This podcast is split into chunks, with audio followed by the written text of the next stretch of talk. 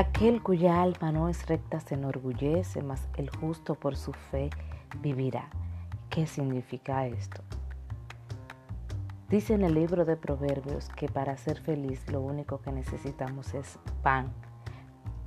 Pan, oiga eso. ¿Qué es lo que representa el pan? El pan representa las cosas básicas y necesarias. Recuerden que cuando Cristo estuvo en el desierto fue tentado y lo primero que le ofrecieron fue pan. Pan representa las necesidades básicas de todo ser humano. Comida, techo y abrigo. Y, que, y entonces en el libro de Proverbios dice que con tener las cosas básicas nosotros estamos felices o deberíamos estar felices. Deberíamos sentir que ya no necesitamos absolutamente nada más. Pero usted dirá, de seguro que hay gente que le hace falta hasta esas cosas básicas. Es cierto. Pero les voy a decir que también la Biblia dice que Dios alimenta las aves del cielo y la viste las flores del campo, que cuanto más no hará por nosotros, los seres humanos, sus criaturas. Y entonces, ¿por qué hay gente que le hace falta las cosas básicas cuando Dios se comprometió a darnos lo básico? Siempre, a darnos techo, a darnos comida y a darnos abrigo. ¿Por qué? Simple y llanamente está la respuesta a esto en lo que hablamos en el principio. Aquel cuya alma no es recta se enorgullece por el orgullo. Porque hay gente que es pobre pero es orgullosa. Hay gente que es altanera y prepotente y no tiene un peso. Que el dinero no tiene nada que ver con el orgullo. El que es orgulloso hace como hizo Nabucodonosor.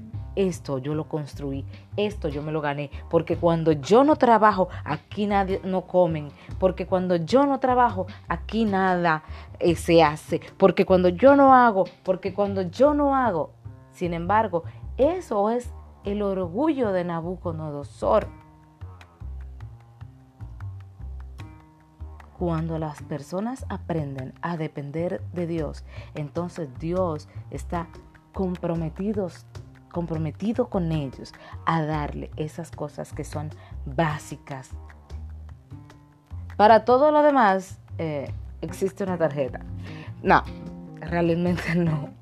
Para todo lo demás, para los lujos y todo lo demás, hasta la misma Biblia dice que hace falta el dinero en el libro de Proverbios.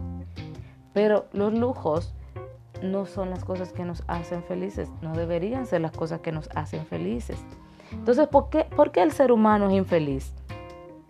Porque no, se con, porque no es agradecido, porque no se trata de, de ser conformistas como tal, pero sí ser agradecidos con lo que Dios nos permite tener. Si usted tiene techo, comida y abrigo, agradezca, sea feliz, siga trabajando, ok, por lo demás porque en ningún momento Dios lo manda a cruzarse de brazos, todo lo contrario, siempre hay una motivación para el trabajo, para la acción, para poner manos a la obra, porque usted tiene fe, usted tiene que hacer obras en base a esas cosas que usted cree. Pero si está resultando muy difícil conseguir las cosas básicas, necesita detenerse en el camino, pedir perdón, por haber sido orgulloso. Pedir perdón. Y entonces sí, usted va a tener eso básico porque es un compromiso con el Señor de no dejarlo morir.